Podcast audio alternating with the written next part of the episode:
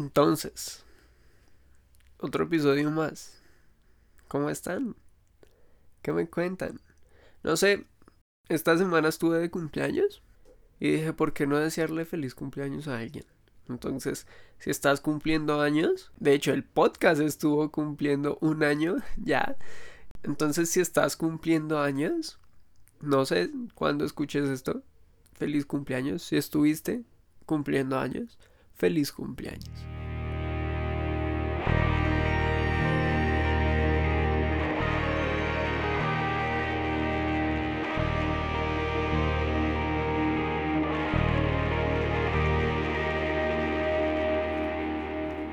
Hey, ¿qué onda? ¿Cómo están? Bienvenidos a Viva la Vida Podcast. Eh, sí, donde ponemos música a veces, donde ponemos referencias a veces, donde hablamos con amigos a veces también, donde, eh, no sé, estudiamos la Biblia a veces, donde nos reímos de nuestra vida a veces, donde a veces la lamentamos también, a veces aprendemos de ella. Y sí, donde podemos vivir, ¿no? Este es un espacio no para existir solamente, sino para vivir.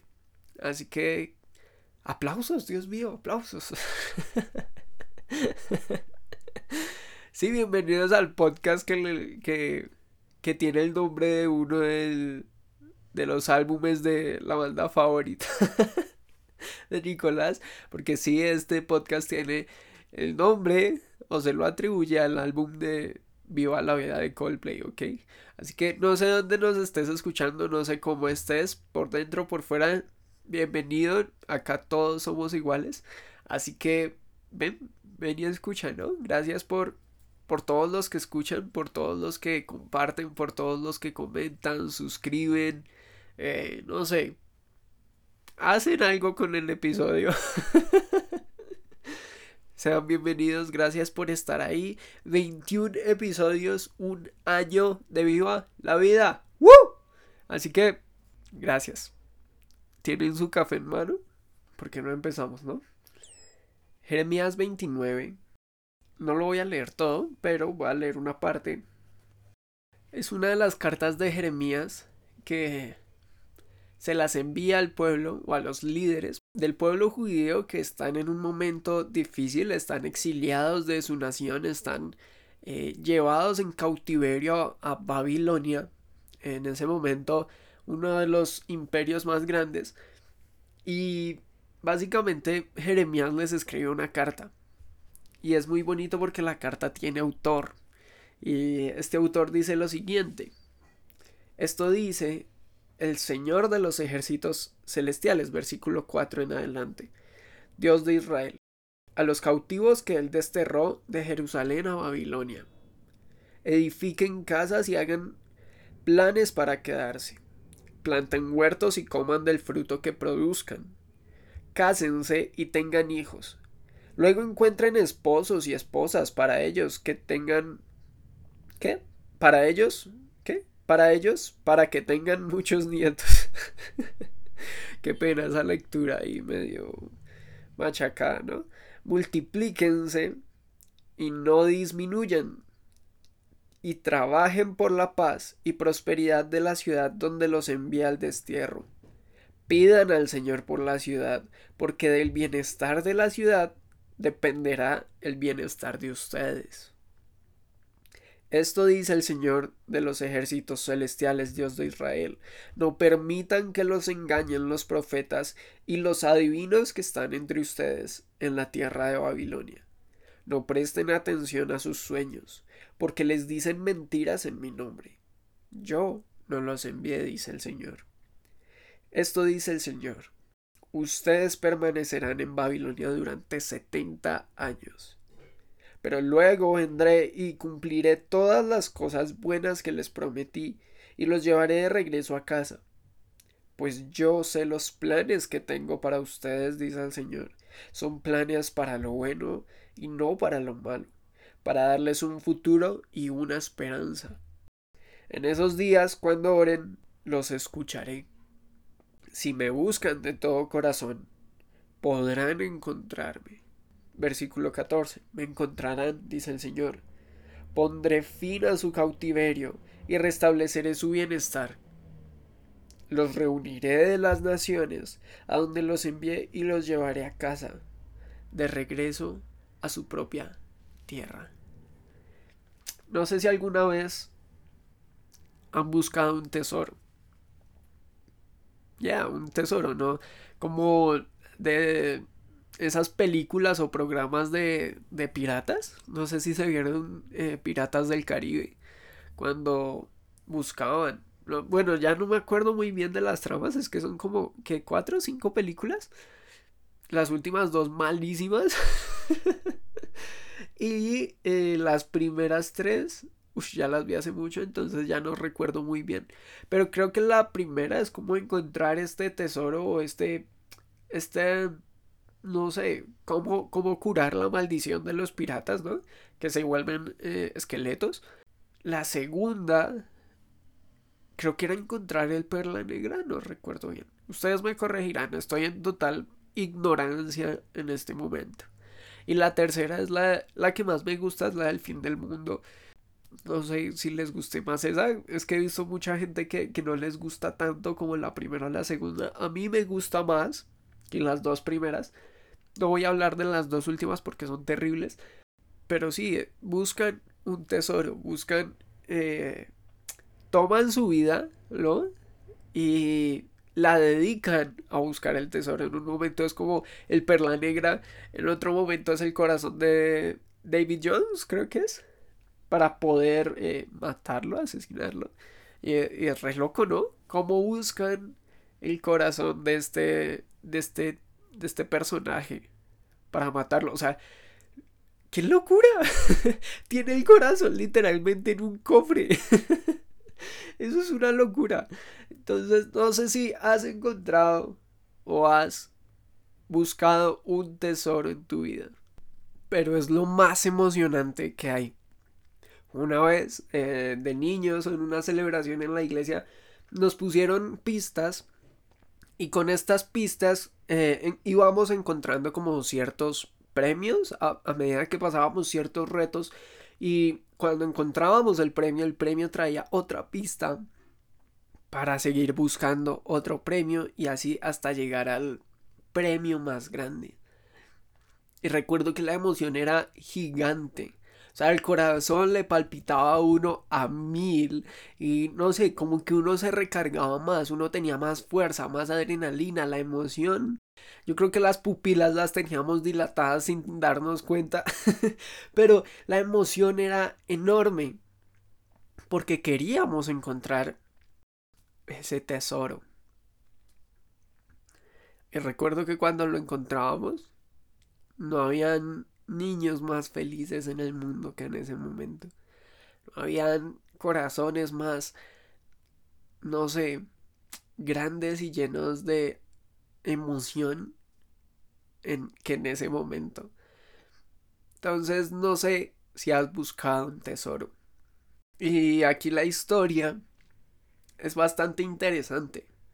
Porque el pueblo de Israel básicamente está en cautiverio, está en exilio. Y se escribió en un momento, eh, fueron más o menos tres deportaciones en distintos años a Babilonia. Pero la carta que escribe Jeremías la escribió entre la segunda y la tercera deportación.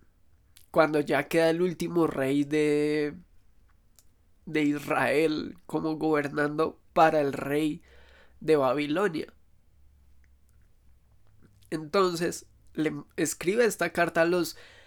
Por, yo los llamé líderes, porque es como a los sacerdotes, a, no sé, jueces. Aquí dice a los ancianos del pueblo, a los profetas y a todos los que Nabucodonosor había desterrado a Babilonia. Entonces ya había un grupo en Babilonia, ya había gente allá, ya había gente viviendo lo que era la cultura, eh, esta como sumisión a, un pueblo, a una nación externa, ajena a ellos, y realmente están experimentando lo que es vivir fuera de su casa, fuera de su hogar. fuera de la comodidad de las calles que siempre caminas, de las, eh, no sé, casas que donde visitas a tus amigos, en tu casa con tu familia, en el templo donde adoras a, a tu Dios. ¿no? Y están afuera de eso, están por fuera de ese ambiente y están experimentando totalmente una cultura y un ambiente, perdón la redundancia, distinto. Están viviendo algo a lo que no están acostumbrados. Están viviendo y siendo parte de algo que, que no es parte de ellos. Entonces el pueblo está donde no espera estar, porque lo llevaron, eh, no porque quisieran irse, como, ay, ya venimos, vamos a Babilonia, sino porque los llevan en contra de todo lo que querían ellos, ¿no? Y se encuentran en un lugar, eh, a, voy a volver a dar la idea, donde son llevados contra sus fuerzas y de donde no pueden salir con sus propias fuerzas. El pueblo está en un lugar donde Dios los envió y donde aparentemente no está. Porque es chistoso. Vemos. De hecho, me da mucha risa la carta, ¿no? Que, que Jeremías envía de parte de Dios. Porque Dios deja un mensaje con Jeremías diciendo: Trabajen por la tierra. Eh, construyan casas, tengan su familia, eh, multiplíquense, sean eh, más grandes, no disminuyan, sigan teniendo hijos, teniendo nietos, si pueden, sí, no pierdan la costumbre porque a veces el ambiente donde estás sí te da, te, te siembra miedo para poder sembrar una familia, ¿no? Hoy las personas, no sé, ya dicen, mejor no tengo hijos porque el mundo está en trizas. Entonces, Dios les dice, trabajen la tierra, multiplíquense, sigan construyendo una familia, ¿no? Sigan multiplicándose. No escuchen a los profetas que los engañan con sus sueños. Yo no los envié, son de Babilonia, no, no son profetas eh, sinceros, honestos, reales, que les van a dar una palabra que los, que los edifique que, los pueda ayudar, que los pueda animar, que los pueda eh, fortalecer, sino que vienen a darles falsas esperanzas, mejor no los escuchen, no escuchen sus sueños. Les anticipo, van a estar ahí 70 años y volveré. O sea, lo que me da a entender es que no está. y dice, volveré y los libraré y sí volverán a su tierra, pero durante un tiempo no voy a estar. Durante un tiempo no los voy a ayudar. Trabajen, ayúdense los unos a los otros, construyan, oren y pidan y trabajen por el bienestar de la tierra para que asimismo ustedes estén bien, porque yo no voy a estar. Y sí, creo que hay lugares donde parece que Dios no está. Ya. Hay lugares donde a veces Dios dice, hey, esfuércense, trabajen, construyan, edifiquen, oren. Y después volveré.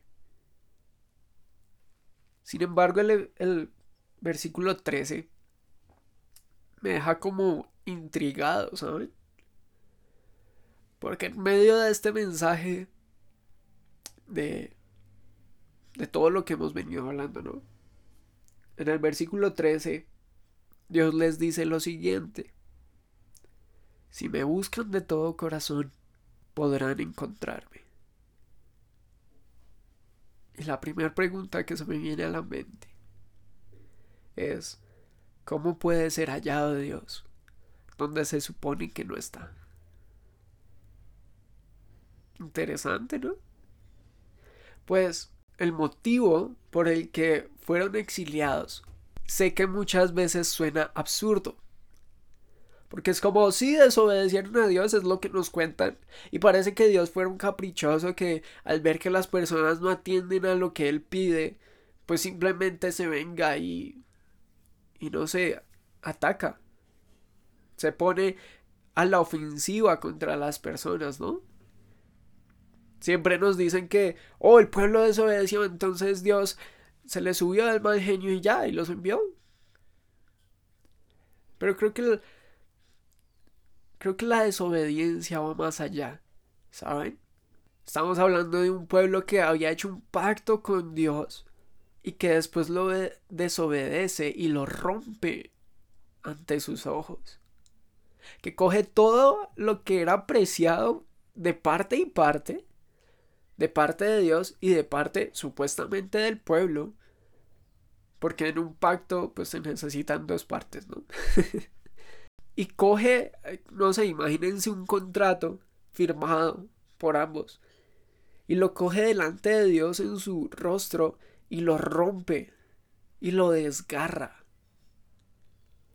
Pues desobediencia no era solo no acatar las, la ley de Dios, los mandamientos, el pueblo había entrado en adoración a otros dioses que primeramente eran falsos y que, segundo que todo, no sé si esté eh, bien dicho, eran dioses paganos. Entonces, la idolatría llevó a una injusticia social. Llevó al maltrato de las personas más vulnerables en la población sacerdotes, reyes, empezaron a abusar de su poder. Y entonces el pueblo iba y si adorabas a Dios en el templo como si todo estuviera bien. Entras dentro de las cuatro paredes, adoras, brindas sacrificios, todo está perfecto, oh, alabado sea el Señor. Y sales y todo por fuera empiezan a adorar a otros dioses. Empiezan a sacrificar animales para otros dioses. Empiezan a hacer tributo a otros dioses, a imágenes, a estatuas que ellos mismos habían construido. Sacrificaban niños en altares para dioses que, que no existían y no existen. Empezaban a hacer eh, prácticas eh, sexuales y terriblemente aterradoras. Eso está muy mal dicho. ¿Qué me está pasando hoy? Realmente aterradoras. Y levantaban altares e imágenes a dioses que no existían. Entonces cada vez algunos tenían más poder sobre otros. Algunos eran peor tratados que otros. Y vemos a un pueblo que Deja de buscar a Dios para buscar lo que necesita en algo que no atiende a su necesidad. Y saben, creo que si vemos a un Dios que, que los deja a su suerte. Creo que sí podemos encontrarnos con un Dios que dice, ok, si no me dejan actuar, ok, si dejan de acudir a mí, pues significa que no necesitan mi ayuda, ¿no? ¿Significa que ellos pueden mantener la tierra bien solos? ¿Significa que ellos pueden mantener la paz solos? ¿Significa que pueden sostenerse a sí mismos solos? ¿Que pueden tener relaciones sanas por sí solos? Ok. Los dejo a su suerte. Y vemos a un Dios que no actuará a favor del pueblo de Israel. Y vienen otras naciones más grandes y los conquistan, deportan, destruyen, queman. Y saben, creo que a lo que voy es, creo que hay lugares donde parece que Dios no está, pero creo que no está porque no lo vemos actuar. Ajá. Es más fácil ver a Dios en lugares donde ocurren milagros que en los lugares donde no pasa nada. Es más fácil ver iglesias llenas del Espíritu Santo Esto va para para los creyentes. no sé cómo quiero que me sigan. Vemos iglesias llenas del Espíritu Santo donde la iglesia, donde las personas, no sé, hacen y deshacen y saltan y tiran las sillas y pogo. Pero nos resulta difícil encontrar a Dios en una iglesia donde todo es calmado donde las personas no gritan, no, no se desordenan, sino donde llevan todo algo un poco más serio. Y lo chévere de la historia o del versículo es que se me hace intrigante. Si Dios no está, ¿no? ¿Cómo me dice que si lo busco de corazón lo puedo encontrar? Saben, creo que vemos en Israel y en este momento de la historia al Dios que deja de actuar, pero que no deja de ser. Vuelvo a la pregunta. ¿Cómo puede ser Dios hallado en donde se supone que no está? Saben, creo que cuando Dios deja de moverse y de actuar, aún podemos encontrarnos con el Dios verdadero que nunca deja de ser, siempre y cuando lo busquemos de corazón. Que saben, creo que el problema es que constantemente asociamos el ser de Dios con los actos de Dios. Y parece que si Dios deja de hacer milagros, pierde credibilidad, ¿no?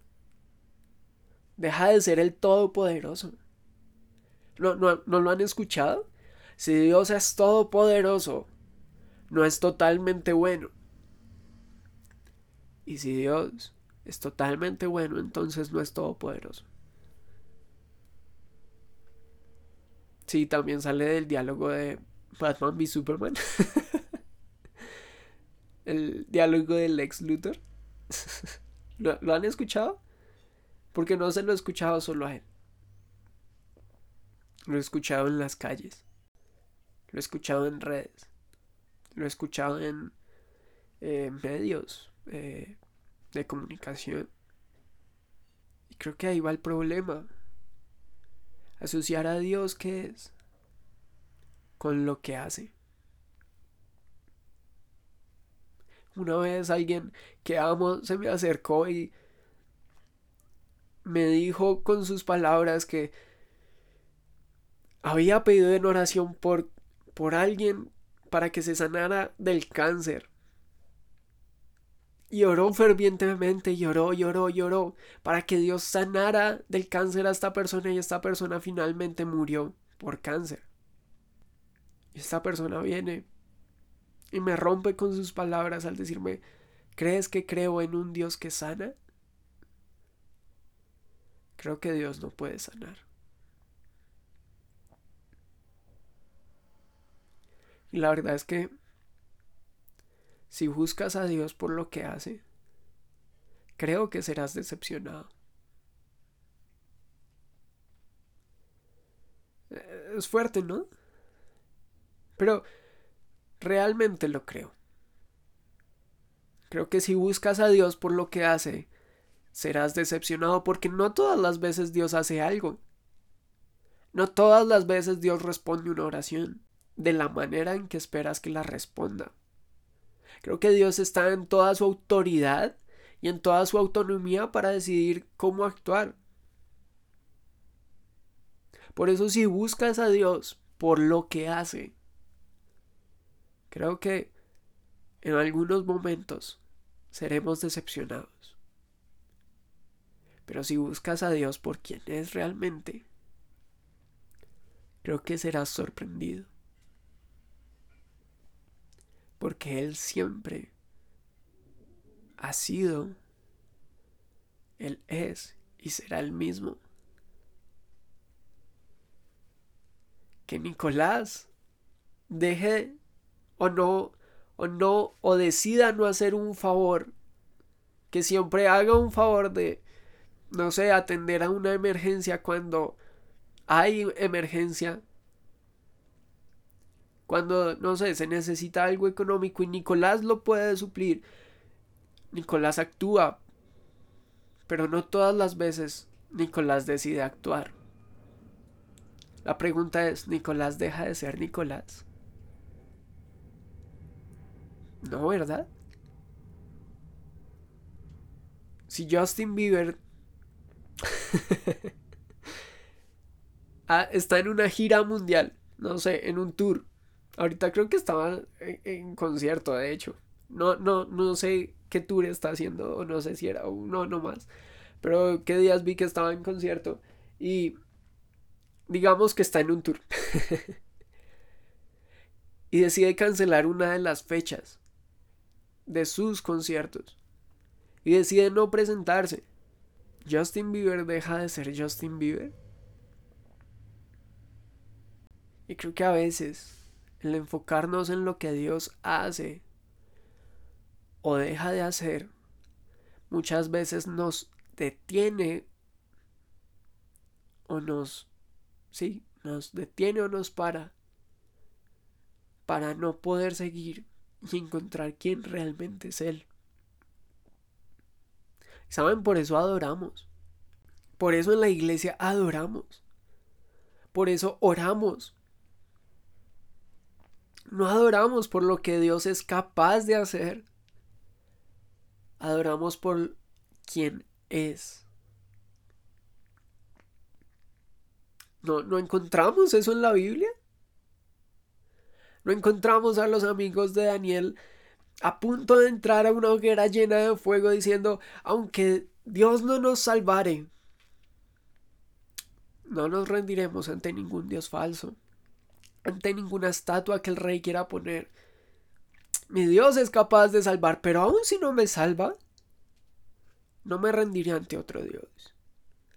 No dice el salmista, quédense quietos y sepan que yo soy. No, que yo hago.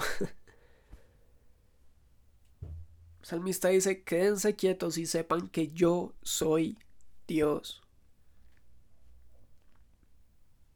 ¿Acaso los discípulos no le dijeron en la tormenta, Jesús, levántate? Y al ver que Jesús se levantaba y calmaba el mar con su voz, no se preguntaban quién, no, qué es lo que está haciendo este hombre. se preguntan quién es este hombre que los vientos y mares obedecen. Si vamos a la Biblia, nos vamos a encontrar con un montón de ejemplos y de voces que no buscan a Dios por lo que hace. Buscan a Dios para intentar descubrir quién es en verdad. Y no sé, no soy el ejemplo perfecto. No, no vengo acá a decirles, sean como yo. Yo busco de todo corazón a Dios. no creo que incluso en los últimos tiempos ha sido realmente difícil. Están trabajo, están redes, están noticias totalmente llenando mi entorno. Y mi concentración no va más allá de la realidad. Porque eso parece. Porque eso nos pasa, ¿no? El entorno y la realidad y la atmósfera en que vivimos necesita a veces milagros y actos sobrenaturales que cambien todo el entorno. Pero cuando no pasa, cuando Dios no sana, cuando Dios no provee, ¿deja a Dios de ser Dios? ¿Deja a Dios de ser todopoderoso? Y lo traigo a colisión porque me crié, siempre he sido cristiano. Desde chiquito mis papás me, me instruyeron en la vida de fe pero siempre estuve escuchando voces de pastores, de líderes, eh, incluso en mi casa, de mi familia, de mis amigos, que te decían, hey, busca a Dios, Él va a hacer, Él te va a proveer, Él te va a sanar, Él te va a dar el trabajo que necesitas, Él te va a no sé, a dar la familia que necesitas. Y si lo obedeces, todo va a salir bien. ¿Cómo quieres ser bendecido si no obedeces a, obedeces a Dios, no? Pero al escuchar todas estas voces un día me dije, ¿por qué buscan a Dios? ¿Por aquello que puede hacer? ¿O por quién realmente es? Entonces, he intentado a lo largo de los años enfocarme en quién es Dios para mí, no en lo que hace. Y si vamos a la Biblia, vamos a encontrar gente que no se enfocaba en lo que hace. O sea, no, no estoy diciendo que no ores para que Dios haga, pero... Pero ¿y si cambias la oración? Recuerdo que hace un tiempo mi papá estaba en, en, en, algo del trabajo, no recuerdo bien, bien y estaba angustiado. Y me dice, ¿qué hago? oro y oro para que Dios haga esto y no lo hace. Y le dije, ¿y si cambias tu oración? Y si dejamos de enfocarnos por un instante en nuestras necesidades y en lo que necesita nuestro ambiente y nuestro entorno por simplemente alzar la mirada y perdernos en lo que en quién es Dios. Y acudo a Dios no por lo que pueda hacer por mí, sino por quién es. Porque a veces mi corazón se ve tan agitado por la realidad que necesito un refugio al cual ir. Que necesito a alguien que me acompañe en medio de la, en medio de la soledad que necesito ánimo porque ya no tengo fuerzas y porque la realidad me desgasta día a día. Porque a veces no tengo hombro en el cual llorar, pero puedo confiar y puedo poner mi esperanza en Él. Porque a veces parece que todo se derrumba, pero Él parece ser la roca que me sostiene. ¿Acaso no lo cantamos todo el tiempo? Porque si Él es mi pastor, si Él me guía, si Él me cuida, si Él me sostiene, si Él me protege, si está ahí para mí, entonces no me hace falta nada. Incluso en el valle de sombra y de muerte no temeré, porque Él está allí conmigo. Ciertamente su amor y su bondad me seguirán por el resto de los días y en su casa viviré por siempre. ¿Acaso no venimos por quién es Dios? Pero a veces parece que deja de estar. Pero en realidad es que dejamos de buscarlo a Él. Y quiero terminar con esto. Mateo 6:21. Dice, ah, del 19 al 21.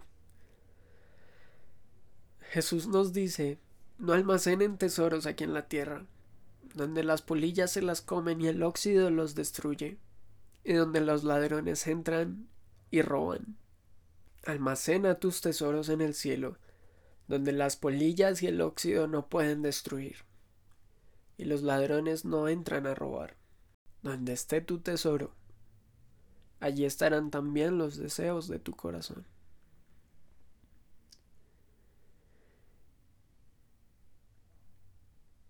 Y creo que hoy vivimos en un mundo que podríamos llamar Babilonia. A veces vivimos circunstancias en las que simplemente nos encontramos en Babilonia. Y ok, estoy en un momento donde no encuentro empleo. donde parece que no voy a tener una familia, donde parece que mi, mi ambiente laboral está decaído, mi ambiente académico está decaído, mis relaciones están decaídas, donde todo está tan derrumbado. Que parece que Dios no está. Y hay tanta hambre, tanta polarización, hay guerra, hay clasismo, hay monarquías que, que se ocultan. Pero al fin y al cabo hay gente que siempre sigue gobernando sobre otros, ¿no? Y que utilizan el poder simplemente para, para ellos. Parece que todo se acaba. Parece que esperanzas se acaban. Parece que no hay un motivo por el cual seguir. Y parece que Dios no está. A veces el mundo parece tan loco, tan inestable, tan roto, tan dividido, ¿no? Que me pregunto, ¿dónde está mi corazón? ¿Dónde está mi corazón? ¿En qué o en quién estoy colocando mi esperanza? Que seamos sinceros, en un mundo tan real como en el que vivimos, todo el mundo busca tener seguidores. Todo el mundo busca tener mejores condiciones de vida, económicas, de salud, mejores experiencias, eh, no solo laborales, sino vivenciales, para compartir con tus amigos o no sé. Pero, ¿quién busca a Dios? ¿Quién busca realmente el corazón de Dios? ¿Quién es? Lo que piensa. Lo que cree que es lo, lo correcto. ¿Qué solución da? ¿No? ¿Quién lo busca para simplemente admirarlo? ¿Quién lo busca para sentarse y, y estar con él, incluso en silencio? Es ahí donde me pregunto, ¿dónde está mi corazón? Porque donde esté tu tesoro, allí estarán los deseos de tu corazón. Ánimo. Nos vemos en la próxima.